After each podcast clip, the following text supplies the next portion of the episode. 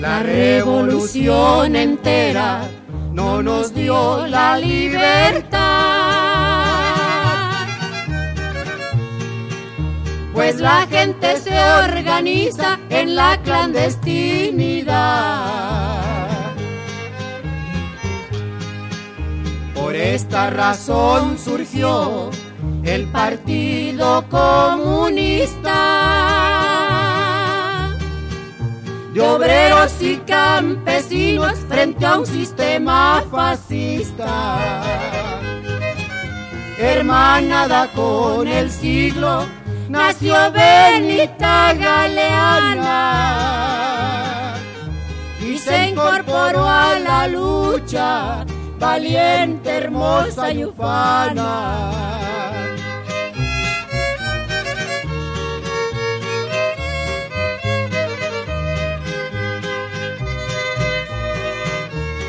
Radio y Televisión de Guerrero presenta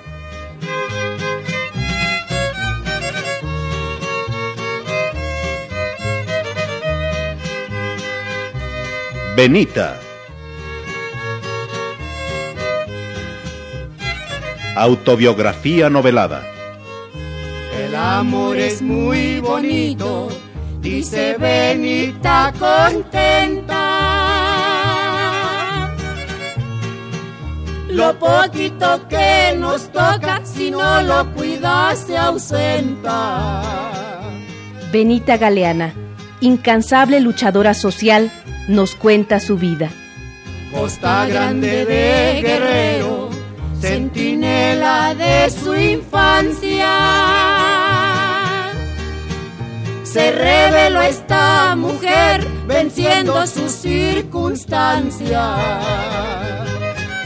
Como una flor su conciencia despertó en la capital. La represión y la cárcel no doblegaron su ideal.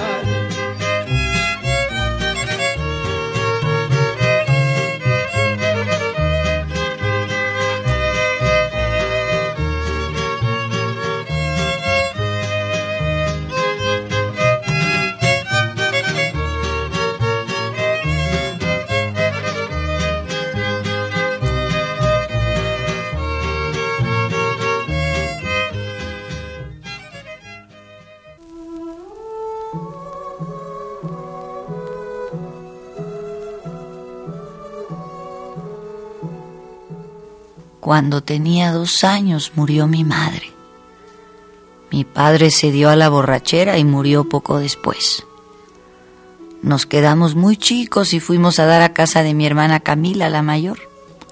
Ella me trataba muy mal y yo ayudaba a la casa y hacía cositas para vender y trabajaba mucho y por cualquier cosa me daba una paliza. Mi cuñado Pedro era muy malo conmigo Siempre se ponía de parte de Camila contra mí. Por su culpa, mi hermana me pegaba. Una noche ya estábamos dormidos y sentí que una mano me testerió. Reconocí la mano de Pedro, mi cuñado.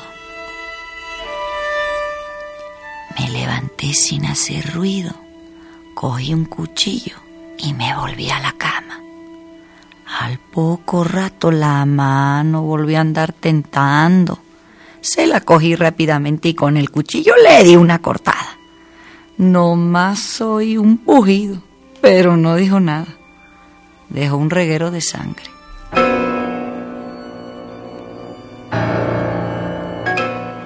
A la mañana siguiente, Pedro no estaba porque había ido a la labor muy temprano.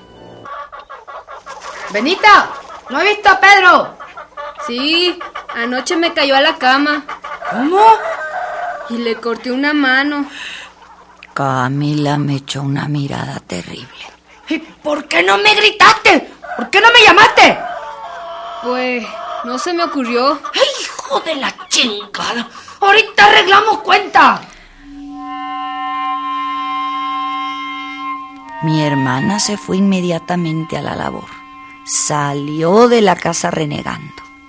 Allá Se dieron una buena peleada. Luego regresó furiosa y recaló conmigo. Me dio una paliza tremenda porque no había gritado. Pedro dejó de venir diez días a la casa. Cuando volvió, traía la mano vendada. Le había cortado dos dedos de la cuchillada.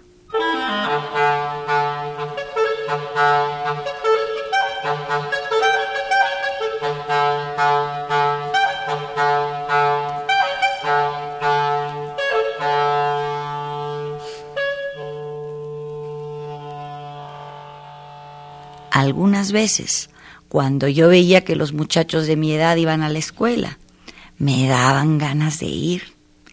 Pero Camila se hacía la disimulada, porque claro, le tenía cuenta que no fuera. Ella prefería tenerme allí para explotarme a su antojo.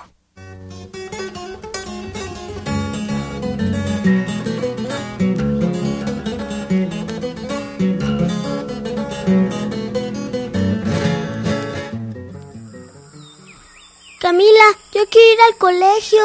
Tú no puedes ir al colegio. ¿Quién se va a encargar de vender? ¿Quién va a ser el que hace de la casa? ¿Quién me va a ayudar? ¿Qué?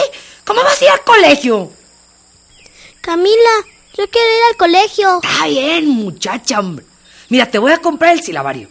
Óyeme bien, si te lo aprendes en una semana, te meto de pastor en la pastorela, ¿eh? En mi tierra se acostumbra por Navidad que algunas personas pongan en su casa un nacimiento. En una pieza sobre alguna mesa ponen al niño Dios en medio de muchas matas y heno. Luego invitan a los vecinos, cantan, rezan, toman pinole y buñuelo. Si alguna vez alguien se halla en un apuro o en una cosa grave, ofrece como manda llevarle al niño la pastorela. Entonces contrata a los pastores para que le canten al niño y se hace la fiesta en grande. Por entonces tendría yo nueve años.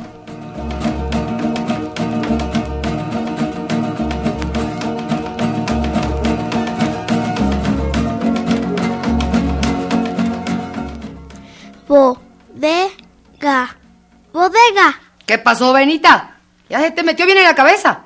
Sí, ya me lo sé. Y también sé la relación que voy a decir en la pastorela. ¿Quieres que te la diga? A ver, dímela. Yo por ser la más chiquita vengo más avergonzada. Dicen que le traigo al niño, pero no le traigo nada. Bueno, bueno, bueno. ¿Me vas a mandar a hacer mi vestido rosa de lino largo? Ya tengo el báculo y el sombrero floreado. Sí, mujer. Si se van a ir a cantarle al niño hasta los toros. ¿A los toros? Sí. El afeminado de Melitón ya pagó la pastorela y, y se la va a llevar para que le cante al niño. Al fin, al fin.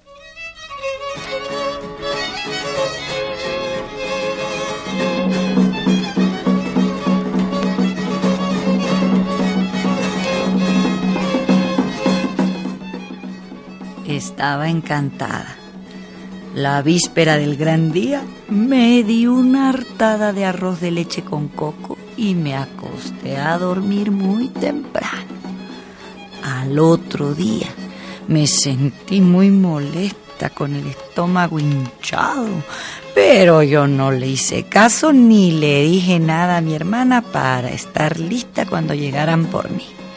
Cuando íbamos en la carreta, empecé a sentir retortijones en las tripas, pero me aguanté sin decir nada. Por fin llegamos a casa de Melitón. Y había mucha gente que nomás estaba esperando que llegara la pastorela para que empezara la fiesta.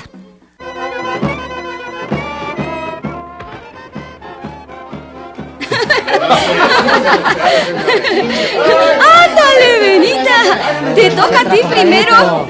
Eres la más chica. Tienes que pasar a bailar frente al niño Dios. Las tripas me siguen gruñendo. Ay, ya no aguanto. Ay, pero yo tengo que cumplir. Yo por ser la más chica vengo más avergonzada. Estoy sudando frío. Dice que le traigo al niño, pero no le traigo... ¡Ay, nada! ¡Fúchila! ¡Híjole, qué le...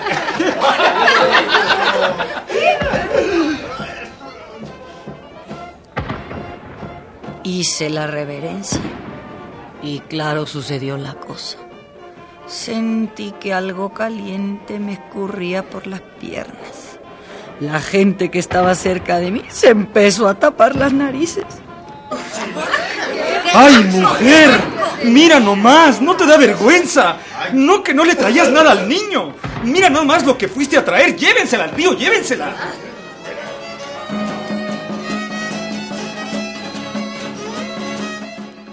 Me salí muy enojada y me fui al río. Me quité el vestido. Mi vestido de linón color de rosa acabadito de estrenar. Y lo lavé. Me bañé y regresé a la fiesta. Pero ya no me quisieron dejar bailar y no me dejaron comer hojuelas. Me estuvieron boicoteando todo el día. Pero lo peor fue cuando llegué a la casa. Cuando me vio Camila con el vestido todo arrugado y húmedo. Pero hija, ¿qué te pasó? A ver, dime, ¿por qué lavaste el vestido? ¿Eh? ¿Algún hombre te agarró y abusó de ti? Dime quién fue. No fue eso, de veras. Ay, ay, no me pegues, Camila, de veras. ¿Pero qué? Dime quién fue el que abusó de ti. Te digo que no fue eso. Entonces, ¿qué fue? A ver, te voy a dar otra paliza porque me diga de veras. Ay, te digo que me zurré. Ah, pues ahora por haberte zurrado, te voy a dar otra paliza. Ah, ya no me pegues, Camila. Dime la verdad. Voy a llamar a Melitón para que me diga qué fue lo que pasó. Oye, Melitón, ¿es cierto que se zurró esta chamaca? Sí, fue cierto. Y otra vez que le toca ir a otro lado, no le des de cenar arroz de leche con coco.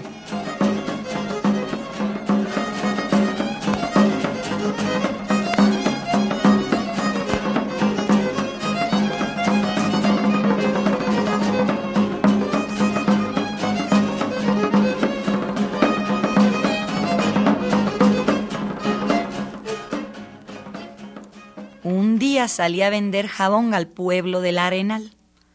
Por el camino encontré a doña Chana, la saligana, con una puerca recién parida con varios puerquitos.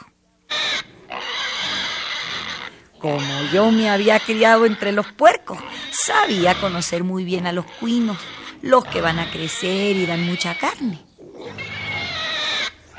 Doña Chana, le compro esa cuchita a la sana. ¿En cuánto me la da? No, niña, no te la vendo. Véndamela, doña Chana. Se la pago bien. Ah, bueno, dame un tostón por ella. Pero es que no traigo dinero. Se la cambio por jabón. Ay, muchacha. Está bien, dame un tostón de jabón.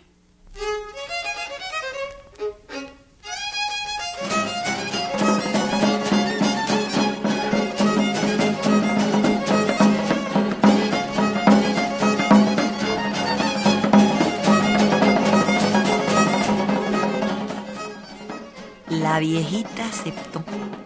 Le di 50 centavos de jabón y cogí a mi cuchita. Llegué a la casa con ella encantada. Camila no me regañó por el cambio que había hecho. Desde hacía mucho tiempo tenía yo ganas de comprarme una cadena de oro. En mi pueblo se acostumbra que todas las muchachas lleven collares, aretes, prendedores de oro que les regalan sus padres.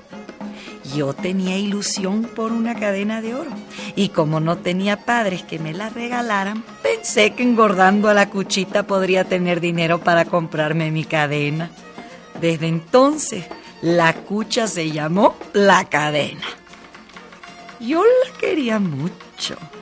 Le daba de comer al pie del metate mientras estaba moliendo. Le ponía un puño de nistamal.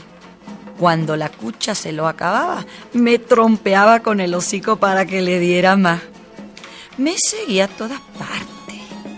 Muy temprano me esperaba. Cuando me levantaba en la madrugada, me esperaba. Era lo único que me acompañaba. Yo la abrazaba y le rascaba la panza. Las dos nos queríamos mucho.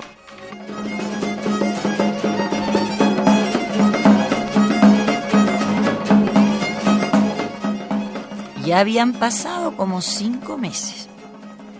Una vez me mandaron a traer queso. Al regreso se soltó una tormenta. Y cuando llegué a San Jerónimo, vi que el río se había desbordado y ya no pude pasar a la casa. Me encontré a Camila de este lado, que había sacado a los niños y todo lo que pudo. Por el río andaban ya muchos pangos salvando a los inundados. La tormenta seguía.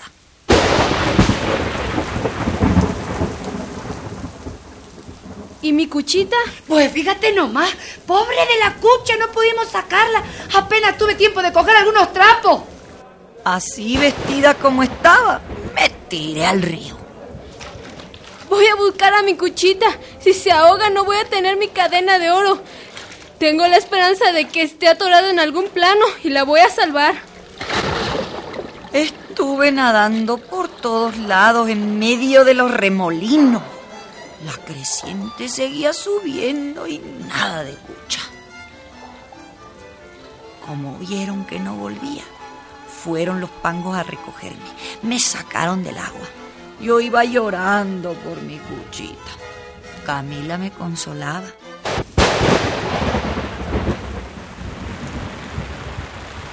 Ah, no llores, mujer. Después te compraré otra cucha. La tormenta seguía con más fuerza. El río arrastraba las casas o las destechaba. La gente se metía en la iglesia a rezar. Yo me salí a ver la tormenta cómo se las casas. Después, Camila nos llevó a la casa de mi tía María. Ahí pasamos la noche. Yo pensando en mi cuchita no podía ni dormir.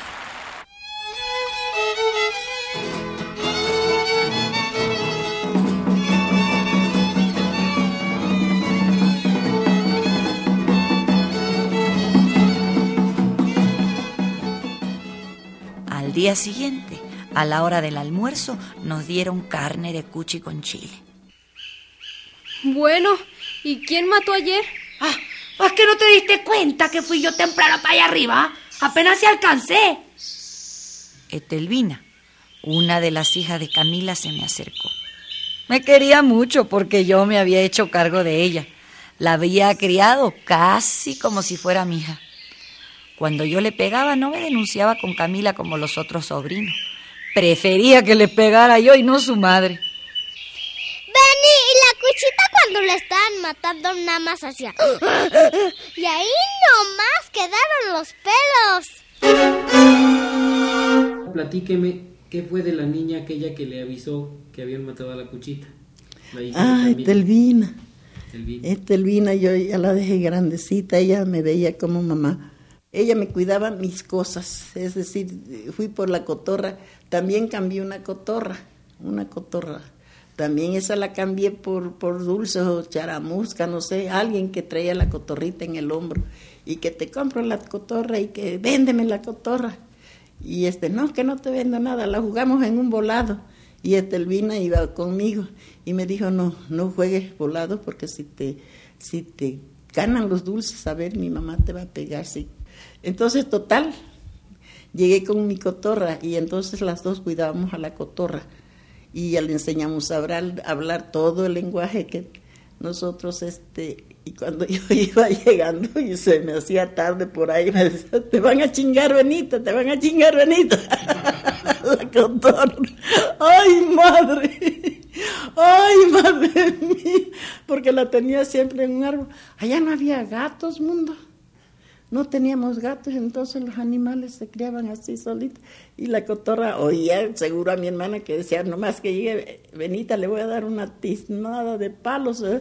Y la cotorra se encargaba de decir, y le decía a Telvina, cállate, cotorrita, cállate, no le digas nada.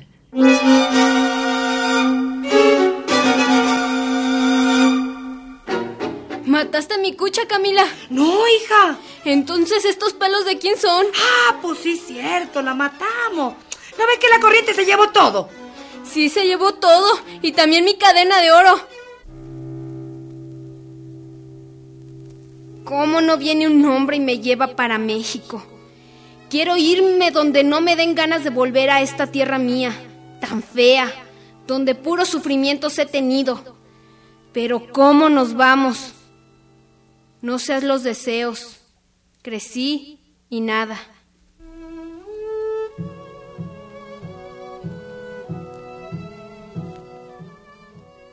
Perdí todas las esperanzas y hasta olvidé los pensamientos de venirme a México. Como no había quien llegara y me trajera, pues ya. Un día me fui a lavar al río y les conté a las muchachas que tampoco tenían mamá que quería irme del pueblo. Vámonos, vámonos. Lejos de aquí, donde no nos vean. ¿Pero a dónde? ¿A dónde? Si nos buscan. Y luego, qué paliza. Pues no le hace. Vámonos. Nos esconderemos.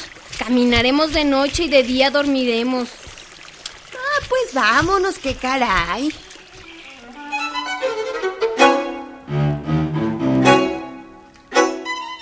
Nos largamos a la aventura. Salimos. Era una noche de luna. Cruzamos el río. Había un silencio que casi oíamos el ruido de nuestros corazones. Vámonos para el monte para no dejar huella en los arenales. Sí, tengo miedo, pero ya no puedo regresar, porque si vuelvo me matan. Tenemos que ser valientes. Vámonos adelante. ¿A dónde me llevas, Benita? Tú tendrás la culpa de que me robe algún hombre. Ya verás lo que nos pasa. Yo de mi parte que me robe. ¡Ahí vienen! Vámonos a esconder, pero sacamos la cabeza para ver quién es. Al fin y al cabo es de noche. Son tu hermano y mis parientes, Benita. Cállense, cállense. Ya pasaron, no nos vieron.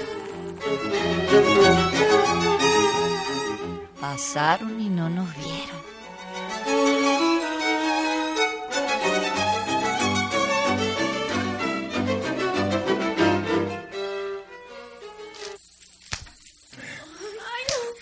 ¡Para que no lo vuelvan a hacer así!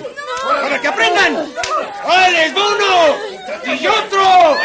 ¡Y otro! ¡Chamacas!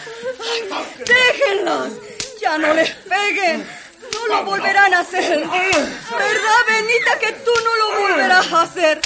Contesta, Benita, para que no te peguen. Que ¡Jueguen la no. rey! Vamos a quemarle los pies. ¡Vamos! Para que no se vuelva a ir. Prendan la lumbre con estas hojas de maíz. ¡Bájenla ya! ¡Bájenla! ¡Dale, muchacho, para el otro lado! Y esto que te sirva de lección. Porque la próxima vez que te. Te matamos, ¿eh? Chacha cabrona. Tan chiquita que estás. Y ya andas en estas cosas.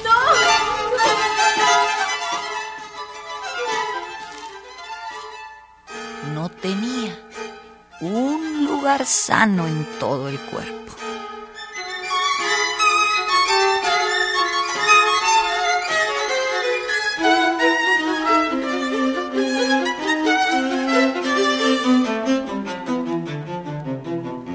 Pasó el tiempo. La aventura se olvidó, pero yo cada vez tenía más ganas de fugarme. Un día llegó al pueblo un circo y yo me hice amiga de unos muchachos que trabajaban en los trapecios. Les decía, ¡ay, cómo me gustaría irme de maromera con ustedes! Pues ándale, vámonos. ¿De veras me llevan? Les decía yo. ¿De veras? me dijeron. El día que se fue el circo, yo me fugué. Pero alguien me vio y corrió a decírselo a mi hermana. ¡Qué barbaridad! decía. Se me fue el hombre de la casa. Buscó quien le prestara una remuda y fue a alcanzarme. Me regresó a la casa, pero esta vez no me pegó. Al contrario, me trataba muy bien, pero yo sabía que lo hacía no porque me quisiera, sino porque yo sostenía la casa con mi trabajo y le convenía tenerme allí. Yo la odiaba.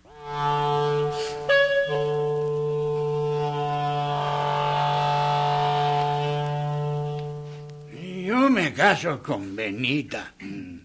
Es una chica buena. Y además es bonita. Joven. Y como además ella no quiere estar en su casa, pues yo me voy a ser su novio. Este era un viejo medio rico como de 60 años, viudo como 11 veces. Tenía como 30 hijos. ¡Ay, soledad! Soledad de cerro en cerro. Todos tienen sus amores ¡Ay, soledad! Soledad de cerro en cerro. Todos tienen sus amores y a mí que me muerda un perro. Un día me salió al río. Me llamó y me dijo... Benita, Benita, yo me caso contigo. Váyase, porque si me ven con usted me pegan. Estoy seguro de que en tu casa no te pegarán. Al contrario, te dan conmigo luego, luego. Hoy mismo te pido, ¿eh? Nos casaremos y te daré lo que tú quieras. Serás la dueña de todos mis bienes. Serás rica. Te compraré zapatos, vestidos, todo lo que tú quieras. Dime que te casas conmigo. ¿Sabes cómo las mujeres me quieren? Porque yo soy bueno con ellas. Tengo la mala suerte de que se me mueren, pero eso no quiere decir que tú también te me vayas a morir. Mire, usted no me mata a mí. En primer lugar, no quiero nada de su dinero. Y en segunda, es un viejo. Pero si en tu casa te pegan, criatura, ¿por qué no nos casamos? Pues no, me voy. ¡Ay, soledad! Soledad que así decía. Regálame un vaso de agua que me muero de sequía. ¡Ay, soledad! Soledad que así decía. Regálame un vaso de agua que me muero de sequía.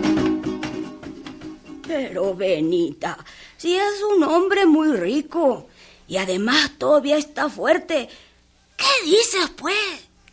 Pues dígale al viejo que sí. ¡Ay, soledad! Soledad del otro lado. Vale más torear un toro y no un viejo alborotado. ¡Ay, soledad!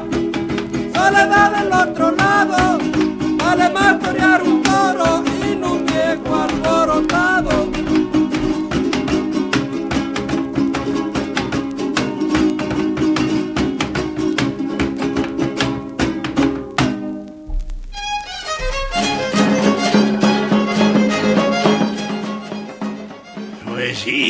Camilita. Vengo para que me dé la mano de Benita. Sí, sí. Nomás pregúntele y verá que sí es cierto.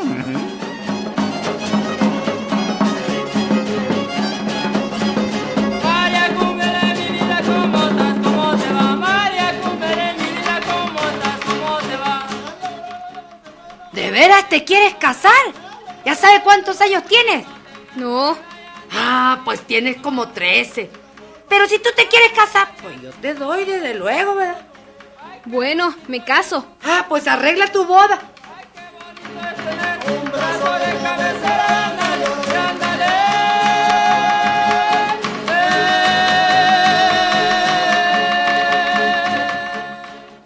En el pueblo se supo que yo me iba a casar con el viejo y toda la gente me preguntaba, Benita, ¿te casas con el viejo tan malo, tan muerto de hambre como es?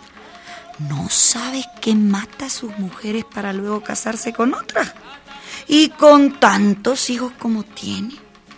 No te cases, no seas tonta. Pero si ya en mi casa me dieron y no tenemos para pagar lo que se ha gastado, no le hace, no te cases dile que se vaya al diablo. Tanto me dijeron que así lo hice.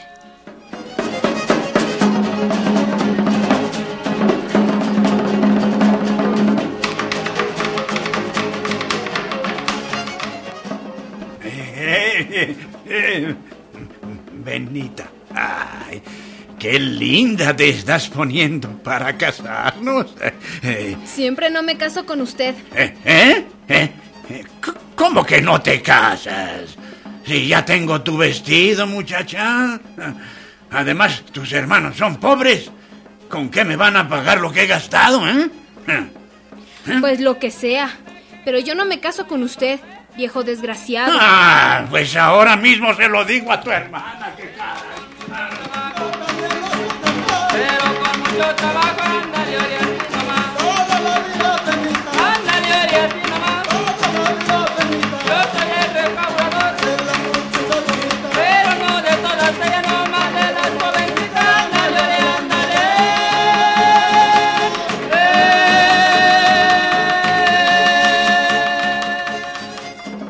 que no te casas? No. Ah, ¿y por qué? ¿Eh? ¿Porque está viejo o es que tienes novio? Yo me callo. ¿Y por qué? A ver, ¿con qué le vamos a salir ahora?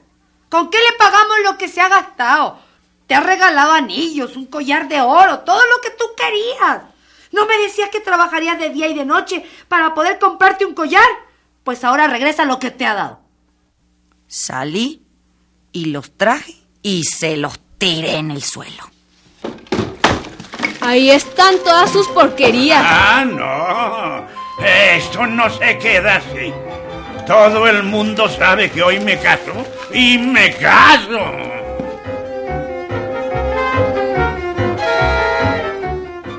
Salió de la casa furioso. Yo comprendía que el viejo tramaría algo contra mí. Entonces yo no perdí tiempo. Hice que una amiga mía escribiera una carta para mi hermana Guadalupe que estaba en Acapulco. Le contaba todo lo que me pasaba. Le decía que fuera por mí. A los pocos días llegó Guadalupe. Camila se sorprendió. ¿Qué hubo? ¿Qué vienes a hacer? Vine por Benita, porque me mandó una carta para que viniera por ella. Y me la voy a llevar. Ah, pues fíjate que no te la vas a llevar.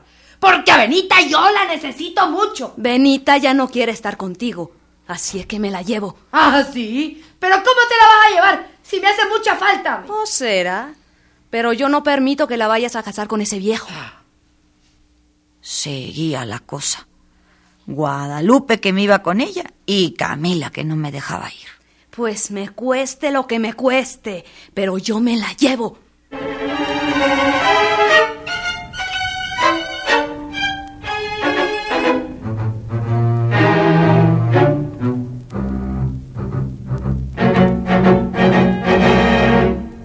Oiga, Benita, usted habla de que quería leer, quería aprender a leer y escribir. Sí, no hay disculpa, no hay nada, porque tengo 20 años de viuda y, y, y no tengo ninguna preocupación. Sin embargo, hay una cosa que me atormenta cuando yo me pongo a, a leer. Lo hago con toda la fe de mi corazón. Me compro mi cuaderno y ahora sí extiendo en la mesa y empiezo a escribir. Como si alguien, alguien mundo, me detuviera. Y abandono rápido aquello, pero es una cosa que me sale de todo el, cuerpo. No es posible de que a esta edad yo no pueda escribir. Escribo pues, pero pero allí tanteando y todo eso no he podido no he podido hacer una un- una tarea completa del libro copiándola. Entonces no tengo disculpa. Y después de aquellas palizas, ¿usted lloraba? Nunca lloré.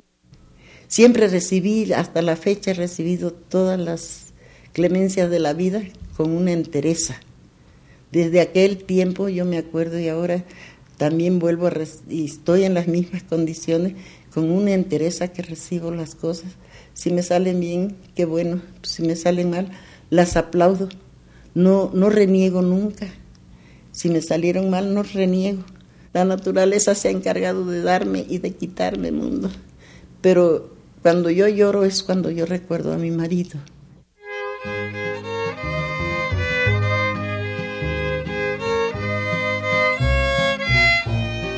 Radio y Televisión de Guerrero presentó Una adaptación del libro de Benita Galeana. Autobiografía novelada que transcurre en los primeros 40 años del siglo XX.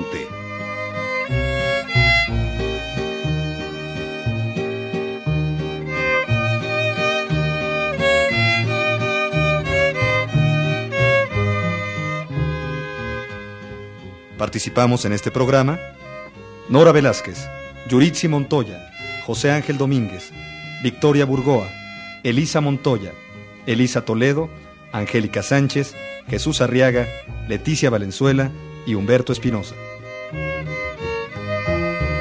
En el papel de Benita Galeana, contamos con la actuación de Ofelia Medina. Controles técnicos, Leonor Sánchez. Efectos físicos, Cruz Mejía. Musicalización, Rafael Méndez. Asistencia, Marlene Reyes y Lourdes Morales. Adaptación y realización, Edmundo Cepeda. Rúbrica Cruz Mejía y Amparo Ochoa.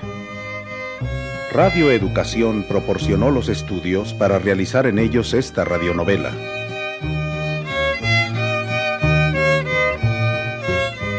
Producción de Radio y Televisión de Guerrero. El Partido Comunista ya es historia del pasado. Benita sigue en la lucha, México no se ha acabado.